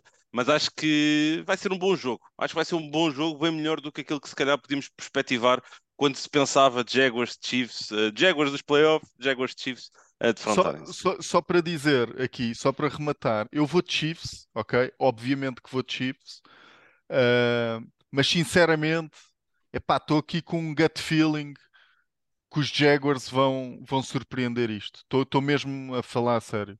Ah, acho que, acho que há, há- há duas coisas ah, para mim. Acho que é o jogo de corrida ah, dos Jaguars entrar ah, contra uma defesa dos, ah, dos ah, Chiefs que pode comprometer, e por outro lado.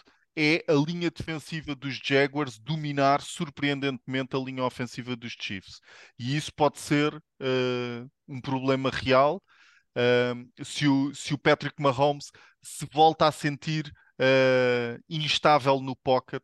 É verdade que ele consegue, uh, tem aquela mobilidade e a magia do, do Mahomes, uh, mas sinceramente estou preocupado enquanto torcedor dos Chiefs neste jogo, por assim dizer. Eu, eu acho que há uma coisa maravilhosa neste jogo. O Doug Peterson foi fazer a Filadélfia aquilo que o Andy Reid nunca conseguiu lá fazer. Eles dois têm uma ligação, uma conexão há, há décadas. Eles conhecem-se muito bem. Acho que isto tudo vai nos dar um jogo muito, muito divertido. Um, a única coisa aqui, e fico com medo quando o Nuno diz isto, é que o Nuno também no último fim de semana disse, uh, uh, quando o jogo estava a 27-0, vou dormir e de repente acontece o que aconteceu. Por isso, o Nuno tem estado ao lado durante a análise no momento. Por isso... Sim, no, no momento, mas uh, tiros certeiros uh, antecipadamente, como, como, como mais ou menos estou a dizer agora, ok? Espero que sim. Uh... Epá, eu espero que sim, eu espero que sim. Mas, e, e, acho que sim, em certa medida, acho que os, os Jaguars vão ter aqui uma, uma palavra a dizer nesta, nesta partida, sem dúvida. Segundo jogo destes divisionais, Giants e Eagles, terceiro jogo entre as duas equipas. As equipas que jogam uma terceira vez contra outra equipa que já defrontaram e venceram os dois primeiros jogos, neste momento estão com o registro de 15-9. Isto porque, entretanto, já tivemos os, os 49ers a, a melhorarem o, o registro. Antes do, do wildcard era 14-9. Será que os Giants vão conseguir surpreender em Filadélfia ou acham que é uma montanha e é um adversário muito duro para conseguir aqui fazer uma coisa. Sabes o, o, o movimento do Eisman quando ele vai a correr e faz aquela pose e mete a mão para baixo? A mão para baixo está a empurrar a cabeça do Daniel Jones para o chão. A, a, a, manter, a manter a bolinha a manter a bolinha baixa. Eu acho que um, é um jogo que vai uh, acalmar, por assim dizer, os ânimos uh, nos Giants. Eu acho que os Eagles são uma equipa claramente superior uh, aos Giants. Acho que os Giants fizeram um brilharete a chegar até aqui. Uh, tiveram muito bem, venceram justamente os Vikings, surpreendentemente para alguns, para mim, por exemplo, para mim, por exemplo. Mas acho que acho que os Eagles vão ganhar e bem este jogo. Este é capaz de ser o jogo mais menos, menos competitivo, pelo menos à partida. Uh, contudo, epá, sinceramente, estou entusiasmadíssimo para ver o, o ataque dos Giants e a defesa dos Giants, porque aí está, o jogo teoricamente é dos, é dos Eagles. E o que é que o, Ink não é fraco, o Mike Kafka e o Dable não são fracos, portanto, de certeza que vai haver aqui qualquer coisa, ainda por cima sendo a terceira vez que jogam, que vai dar muito trabalho aos Eagles. Eu acho que os Eagles vão ganhar, provavelmente até podem ganhar por, entre os 7 e os 10 pontos, mas acho que não vai ser uma verdadeira coça e acho que não vai ser logo desde o início que vão conseguir levar o jogo por uh, o jogo ganho. Acho que é mais agora, jogo eu, na segunda parte deles a fugirem com o resultado. Eu, eu acho que vai ser uma exibição dominante por parte dos Eagles. Eu não acho que vai ser uh, uma tarefa pontual, não, não vai ser uma grande diferença de pontos, mas acho que uh, na próxima semana provavelmente estamos aqui uh, a falar que os Eagles foram claramente melhor equipa que os Giants ao longo de todo o jogo. Sim, Sim eu, eu quando... É para este ano.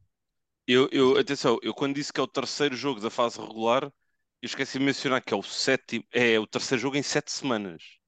Ou seja, não é só, não é ao longo de toda a fase regular, não. Eles jogaram na, no dia 11 de dezembro pela primeira vez com os, os Eagles a vencerem 48-22 e depois na semana 18 os Eagles a vencerem 22-16, ainda que os Giants não tiveram Daniel Jones, não tiveram Saquon Barkley.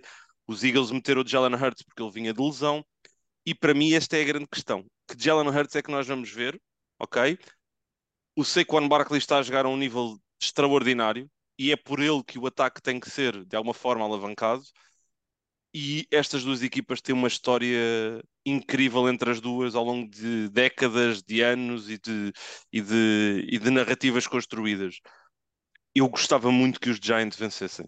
Vou ser sincero, eu gostava muito. Acho que era das histórias mais bonitas que nós podíamos ter este ano. No entanto, eu acho que os Eagles são fortes favoritos. Têm um platel altamente equilibrado. O Nick Siriani mostrou-se um treinador muito competente até o momento e há pouco se lhe possa apontar. Por isso vai ser difícil de haver aqui uma surpresa neste jogo, mas como o Pedro disse, é NFL e tudo pode acontecer, em particular nos, nos playoffs.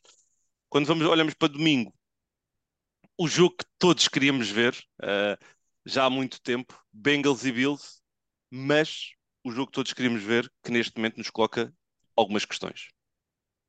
E a primeira é que Bills é que aparecem. Aliás, porque eu acho que vão aparecer os dois Bills, acho que vão aparecer os bons Bills e os maus Bills. Resta saber é se os maus aparecem tempo demasiado para que depois os Bengals consigam ganhar o jogo. Contudo, há, há aqui uma, há um duelo para mim que é fascinante pela fraca exibição de ambas as partes, que é a linha ofensiva dos Bengals contra a linha defensiva dos Bills, que desde que o Von Miller saiu tem estado apática. Por outro lado, a linha ofensiva dos Bengals uh, está cheia de lesões. Jonah Williams fora, Capa fora, Lyle Collins fora. Estamos a falar de muitos problemas o, o nesta. Capa vai estar fora? Eu acho que sim. Eu acho que sim. Não, não garanto, mas acho que sim. Eu acho que eu, eu, do que tenho lido, eu acho que ele vai jogar. Agora, se vai maneira, estar a 100% é outra pois, conversa. É isso, né? Era isso que eu ia dizer. Isso, para isso jogar é muito giro, mas depois convém estar a 100%. Uh, ah, mas, eh, de qualquer maneira, acho que é uma linha ofensiva enfraquecida contra uma linha defensiva que não tem estado a, ao nível. Por isso, acho que pode ser esse mesmo o matchup que define a partida. Uh, se tivesse neste momento dizer uh, a nível de quem é que metia as fichas, se estivéssemos só a falar dos dois quarterbacks, ia para o Burrow, que acho que está com mais confiança do que o Josh Allen. Sim, concordo, concordo com aquilo que, que disseste. Estou uh, interessado também em perceber uh, do lado oposto, uh, ver Josh Allen contra a defesa de Luan Arum. Uh, Luan Arum já nos provou que consegue ser traiçoeiro de vez em quando e disfarçar e meter algumas nuances uh, defensivas. Uh, e não se importa de jogar com um alinhamento com uma frente de 5, com uma frente de 4, com uma frente de 3 quando é necessário, portanto, e acaba por ser interessante ser versátil defensivamente leva, uh, leva quarterbacks a cometer erros. Uh, portanto, uh, um Josh Allen que está propenso a cometer erros quase gratuitamente. Não sei, eu neste momento estou mais direcionado para os Bengals, apesar, apesar de achar que no final acho que os, os Bills são capazes de levar a melhor este jogo. Sim, e, e há aqui uma coisa: os Bills estão com oito jogos consecutivos a ganhar, os Bengals acho que estão com nove. Ou seja, nove. há aqui também um, este embate de expectativas que vem dos, dos dois lados.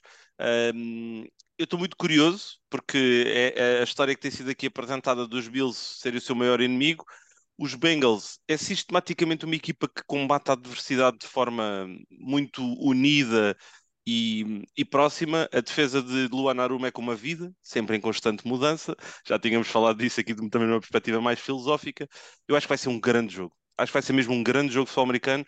E acho que no final do, do jogo, nós, nós os três, e todos aqueles que tiverem a oportunidade de acompanhar o jogo, vamos perceber quem é que é o quarterback mais clutch.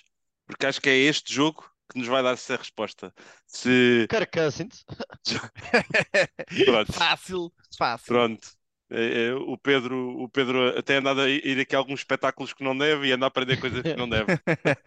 mas, mas vamos, vamos ver, vamos ter essa resposta, porque surgiu essa, é, também aqui esse, esse, apontamento sobre o Josh Allen e o Joe Burrow já nos deu. Além disso, o Joe Burrow já foi um Super Bowl, o Josh Allen ainda não. Por isso está na altura. Um, vocês acham que há mais pressão sobre Josh Allen ou sobre Joe Burrow em fazer este jogo uh, caminhar para um aspecto positivo? Josh Allen. Josh Allen, yeah, mas, é, mas fácil, mas sem fácil, dúvida. até porque pelo que disseste, o Burrow já provou. O Josh Allen, por muito que tenha, é quase MVP, quase que vai ao Super Bowl, quase que ganha os Chiefs, quase, quase, quase. Ah, amigo, tens, tens de ir para além do quase. Tem de ir para além do quase. Senão continua, continua na mesma. Vamos ver, vamos ver o que é que vai sair, mas esse jogo vai ser uh, o ego, aqui nas palavras do, do Nuno Félix. Último jogo, 49ers contra Cowboys. O ano passado eu pedi este jogo nos playoffs. Um, este ano, uh, e apesar de ter no wildcard ido com os Buccaneers, uh, eu gostava que os Cowboys fossem o embate, porque acho que pode ser um jogo mais equilibrado, e acho que vai ser um jogo mais equilibrado. Acho que o reencontro entre Kyle Shanahan e Dan Quinn é outro condimento também aqui muito interessante. Os dois estiveram juntos na derrota dos Atlanta Falcons naquele, naquela implosão épica no Super Bowl. Eh, Epá, podias ter uh... dito que tiveram na época em que foram ao Super Bowl. Não, temos de estar o contexto todo como ele é. Temos de estar o contexto todo como ele é. O ano passado os Cowboys acabaram por perder em casa contra os 49ers. Agora tentou a segunda vitória consecutiva. Entretanto, já acabaram uma lapata porque eles não venciam um jogo fora nos playoffs desde 1992 em casa dos 49ers, uh, fizeram-no contra os Buccaneers, agora é repetir o feito. Como é que vocês olham para esta partida? Pá, a trama, a trama à volta de Brock Purdy uh, adensa, não é? Vai ficando cada vez mais, uh, mais tenso, porque... Tu, desculpa, Nuno, tu, tu lembras daquele jogo que nós, que nós jogávamos que era... Epá, não lembro do nome daquilo. Streets of Rage. Que eles iam andar e depois subiu o elevador e depois tinhas os bosses. Ias tendo os bosses finais Uh, não, não, sei se te lembras é, desse é, jogo. Era aquilo que era a, a, a mulher. Uh... Era, era, era isso okay. mesmo. Tinhas sim, três sim, personagens que tinhas lembro, que, exatamente, que escolher exatamente. e depois chegavas ao elevador. O Pedro é muito novo para se lembrar disto. eu estou mas... totalmente fora. Pá, eu, vai, sim, era, em, era, era em 2D. Era em 2D. Era em 2D, pá, maravilhoso, maravilhoso. Eu acho que é isto. O Brock Purdy está a chegar ao boss final. Está a chegar ao boss final e aqui fica cada vez mais complicado. Sim, vai, vai sendo cada vez mais complicado e depois uh, e isto ah, depois também depende sim. um bocado do, uh, do, do, game plan uh, e, e, vamos ver, vamos ver se o jogo de corrida consegue ajudar. Os, os Cowboys têm alguma dificuldade, mas melhoraram nesse, nesse setor co contra o jogo de corrida. Mete-me um bocado tenso pensar no Brock Purdy contra uma secundária golosa uh, como é a secundária dos, dos Cowboys. Uh, acho que uh, o, o, Brock Purdy, apesar de ter feito três touchdowns e, e, etc, etc, neste último jogo, não teve propriamente um jogo brilhante. Ainda não vimos lá está lançamentos fantásticos do Brock Purdy. Aquele lançamento para o Juan Jennings não é um lançamento fantástico e ele acaba por por receber a bola, acaba por ser um momento mais ou menos decisivo do jogo. Um, vamos ver, eu, eu, eu, eu estou preocupado uh, pel, pelos adeptos dos 49ers, sinceramente, uh, contra, contra estes Dallas Cowboys. Eu pensar neste jogo, eu, há uma coisa que eu não consigo ver, que é um jogo lá no meio. Eu ao vejo que fica um 12-10, assim um, um 14-10, uh, ou é 35-34. Para mim é, é, vai ser um desses jogos. Ou as defesas conseguem dominar, ou ser os ataques a explodir. Se tivesse de escolher uma delas, é 40 pontos para cada lado. Acho que sinceramente vai. O ataque do Shannon não é igual aos outros. O Dan Quinn acho que vai perceber e vai, vai relembrar que não é um ataque igual aos outros. E eu acho que eu acho que o, o, o ataque do Kellen Moore pode surpreender o jogo uh, de passe do, dos 49ers a nível defensivo. Acho que a linha ofensiva dos Cowboys vai conseguir fazer melhor trabalho e se conseguir, eh, eu aposto nesse 40-40 uh, eh, e vai ser o jogão da, da semana para mim. Sim, estas equipas têm oito jogos nos, no, nos playoffs, entre elas. Há muita história, há muita ligação. Um, eu acho que vai tudo passar pela abordagem que nós vamos ver ofensiva, na minha opinião, ofensiva do Kyle Shanahan e ofensiva do Kellen Moore o Kellen Moore está-nos a mostrar e mostrou-nos que consegue trabalhar a sua equipa para ser bem sucedida contra um, boas defesas. Por isso eu acho que aqui, aqui vai ser realmente o, o, o último nível na, na, também na, aqui no nível de dificuldade do Streets of Rage para os, os, os Cowboys quando olharem para a defesa de, de São Francisco. Acho que Bengals e, e, e Bills vai ser o início de um domingo que vai ser épico e acho que os 49ers e os Cowboys vão nos dar um, um desfecho tremendo e vamos lá ver se a história de Cinderela de, de Brock Purdy vai continuar ou não para, para o final de conferência do lado da, da NFC. E pronto, olha, fiquei aqui um bocadinho a nossa. Ah, e já agora, só para, só para fechar: Jaguars Chiefs, estamos os três nos Chiefs, certo? Giants e Eagles, os três nos Eagles. Bengals e Bills, o Pedro está nos Bills. O Nuno, estás nos? Pá, neste momento estou nos Bengals. Uh... Mas não estás comprometido, é isso? Mas não estou comprometido, sim. Pronto, eu, eu no nosso, nosso caminho para o Super Bowl, eu meti Bengals a vencer este jogo, mas depois do que vi a semana passada também fiquei aqui um bocadinho na dúvida. Acho que estou muito. Este jogo é muito moeda ao ar. É muito moeda ao ar. Oh, oh, Félix, se quiseres mudar para Bills, diz que é para eu mudar para Bengals, está bem?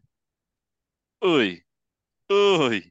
Este vai ser o jogo. É, é isso, é isso. Tu queres decidir isto neste jogo, é isso? Ele não quer levar isto para, para, para Não, sendo que se tu ganhares depois temos de decidir mais uma vez, mas sim, pode ser. Vamos ver, vamos ver. só para finalizar, O 49ers Félix e ficou nervoso, olha a cara dele. 49ers ele Estou, está nervoso, ele está claro que nervoso. estou nervoso, Está claro que estou nervoso. nervoso. 49ers e Cowboys, estamos os três nos 49ers, é isso? Ou acho, há aqui alguém que vai arriscar nos Cowboys? Não, eu não vou. Não, não, não.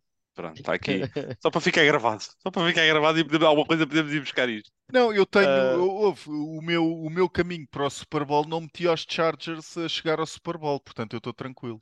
Pá, o meu caminho para, o- para, para o Super Bowl estava desde agosto a meter os Chargers, apenas insisti, não é? Mas eu, já percebi, eu já percebi o meu, o meu problema. E imagina, eu vou fazer ajustamentos in-game, mas agora é só para o ano. Pelo menos não fui, ainda não fui despedido, ainda não fui despedido, estás a ver? Por isso, vamos ver. vamos Não, ver. mas eu, isto para dizer, eu meti os Chiefs e os, e os 49ers a chegar eh, ao Super Bowl, eh, portanto vou, vou dar a vitória aos Chiefs e vou dar a vitória aos 49ers esta semana. Sim, pronto, fizeste isso agora em janeiro, não é? Eu, eh, em, Sim, em sim, sim, agosto, agora, em agora, agosto, agora em os agosto Rams, tinhas meti metido os os Rams. Rams. Há quem tenha metido os E os Saints, não é? Chiefs, Por isso- e os Chiefs. Os Rams ficaram piores que os Saints. meu. Sim, mas acho que era um bocadinho mais bold na altura meter os Saints a ir ao Super Bowl do que os Rams que tinham ganho no Por, por isso campeonato. mesmo, não é? é pior ter posto os Rams, que era o que toda a gente metia e aquilo correu mal. Não, Agora, não é eu, pior, não eu é pior. arrisquei, eu arrisquei e correu mal. Outro meteu uma certeza e correu mal. Sim, É mas arri diferença. eh, arriscaste para ir até à 14 jornada, Pedro. Eu, eu calei-me à segunda. Assumiste logo, assumiste logo.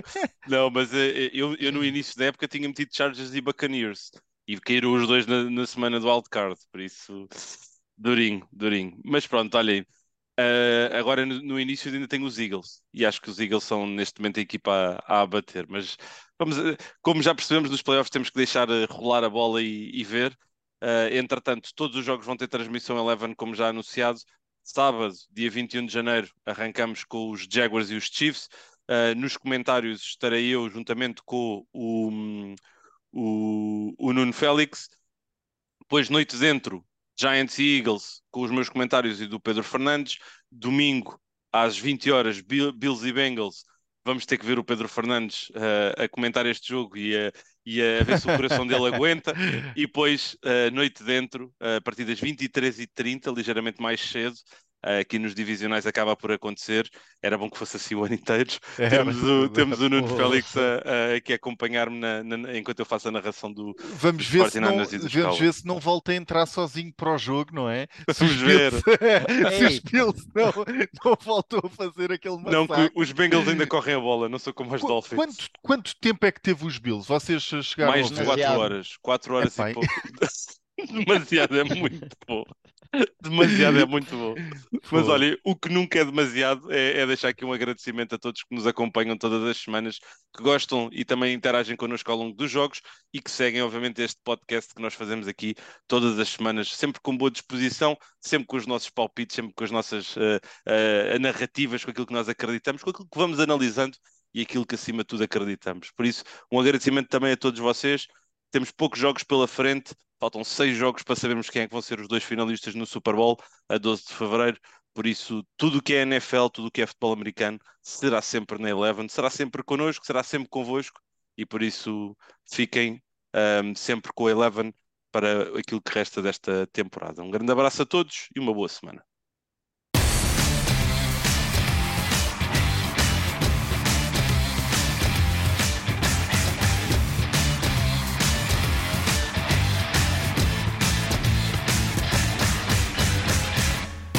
NFL 11.